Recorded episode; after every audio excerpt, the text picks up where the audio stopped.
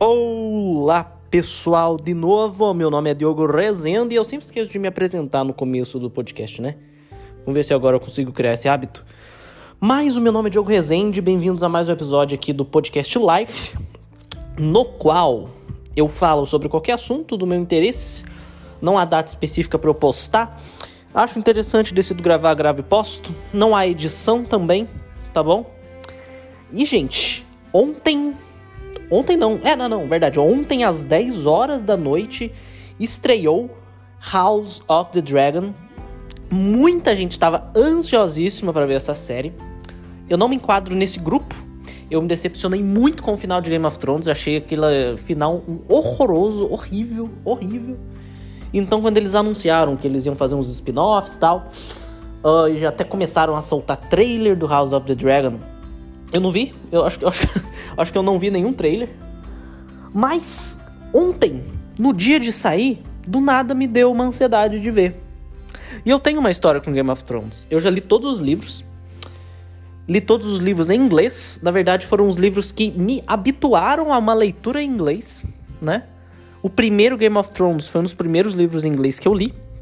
Se não o primeiro, agora eu tô em dúvida, mas não lembro, enfim. O último ano que eu li um livro foi em 2014, né?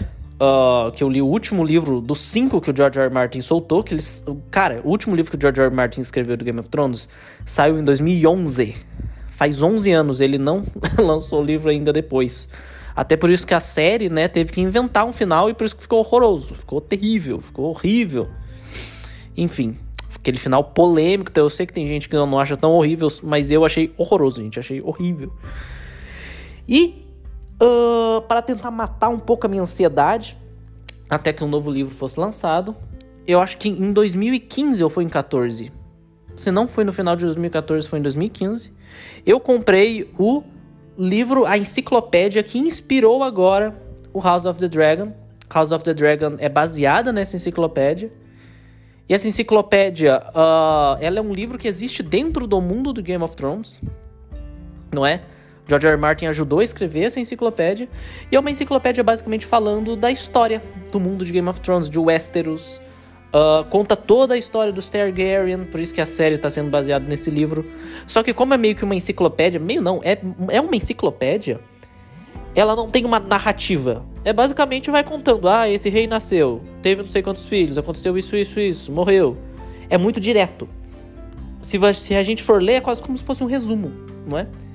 E a série, pelo visto, né, tendo assistido o primeiro episódio, ela vai expandir isso. Ela vai pegar o que está escrito na enciclopédia e criar uma narrativa em cima disso. Criar detalhe, criar diálogos. Porque na enciclopédia não tem diálogos, não é?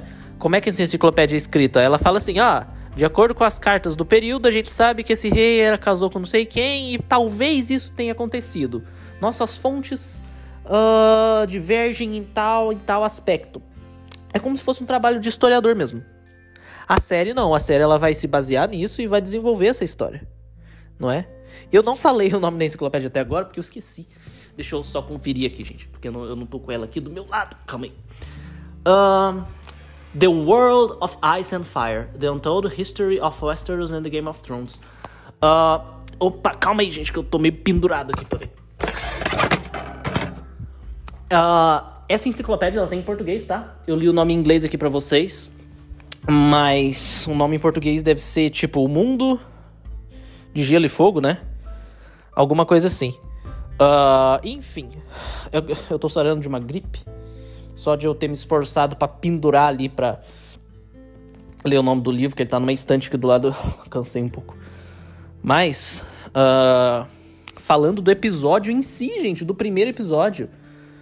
Ah, é, né? E voltando no que eu estava falando no dia do lançamento do episódio, criou em mim essa ansiedadezinha, porque eu sabia que essa série ela estava sendo adaptada de um material que existe, não como o final da série do Game of Thrones, né, que eles inventaram a história. Então me deu ali, bateu uma curiosidade. E eu assisti. Assisti ontem mesmo, na estreia mesmo, na hora, 10 horas da noite saiu. E eu reassisti hoje e, gente, que primeiro episódio fantástico. Que primeiro episódio fantástico.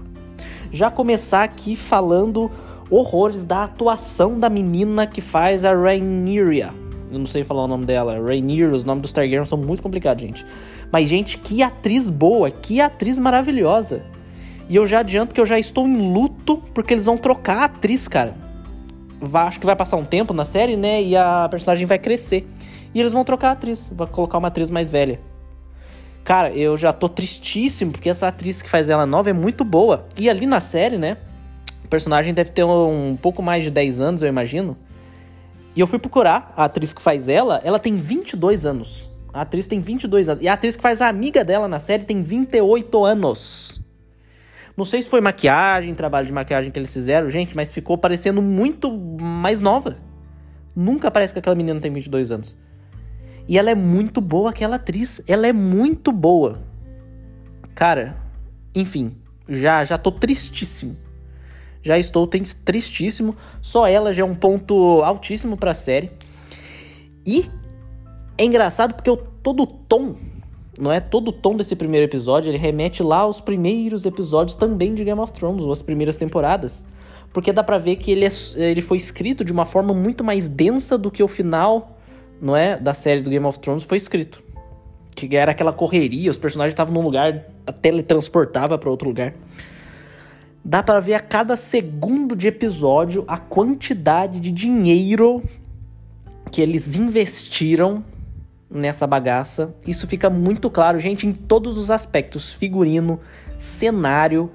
Uh, e eu, eu gosto muito quando o figurino ele não fica parecendo uma fantasia, sabe? É de carnaval, assim, um cosplay. Não, cara, dá para acreditar que aqueles personagens estavam usando aquilo lá. Lindo, lindo, trabalho técnico perfeito, a montagem muito boa, a direção em si muito legal, muito boa. Uh, cria ali, né, e, e uma profundidade, isso aí já liga na noção do ritmo mesmo, né? Volta também aquela, aqueles episódios das temporadas anteriores de Game of Thrones, porque Game of Thrones nunca foi uma série corrida. Ela tinha um ritmo mais lento, né? É uma série que vai se desenvolvendo. O foco de Game of Thrones nunca foram as lutas, mas sim os personagens, as tramas entre os personagens. E esse episódio super trouxe isso. Tomara que eles mantenham essa, esse nível de qualidade nos episódios que vão vir. E eu acho que eles vão manter sim, porque, de novo, tem material para ser baseado. Tem material para ser baseado. E, além de que, o próprio George R. R. Martin, ele tá envolvido. Ele tá ali no meio, dando pitaco, supervisionando, então ele tá envolvido pelas falas do George R. R. Martin, ele claramente também não gostou do final do, da, da, série do Game, do Game of Thrones. Também não gostou. E ele também já deixou bem claro que o final dos livros que ele que, que faltam dois para ele lançar para a história acabar vai ser diferente, não vai ser igual da série. Não é? Enfim. Tirando a atriz maravilhosa, que eu não lembro o nome, que faz a Rhaenyra, é Rhaenyra, né, cara? Enfim, uma bagunça de nome, Rhaenyra, tem, tem é um cheio de R no meio, eu confundo tudo. Uh, o elenco em si é muito bom. O elenco é muito bom. Uh, o ator que faz o Daemon, legal. O ator que faz o Viserys, muito bom também. A atriz que faz a amiga da Rhaenyra, muito boa também. Enfim, elenco muito bom.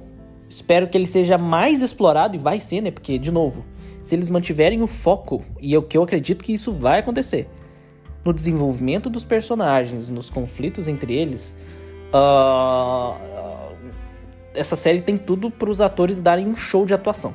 Tem tudo para que isso aconteça. E é engraçado que eu li essa enciclopédia, né? E é um livrão, viu, gente? É um livrão.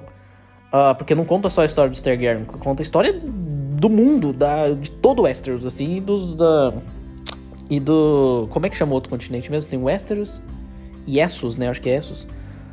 Conta a história de Essos também, conta a história de tudo.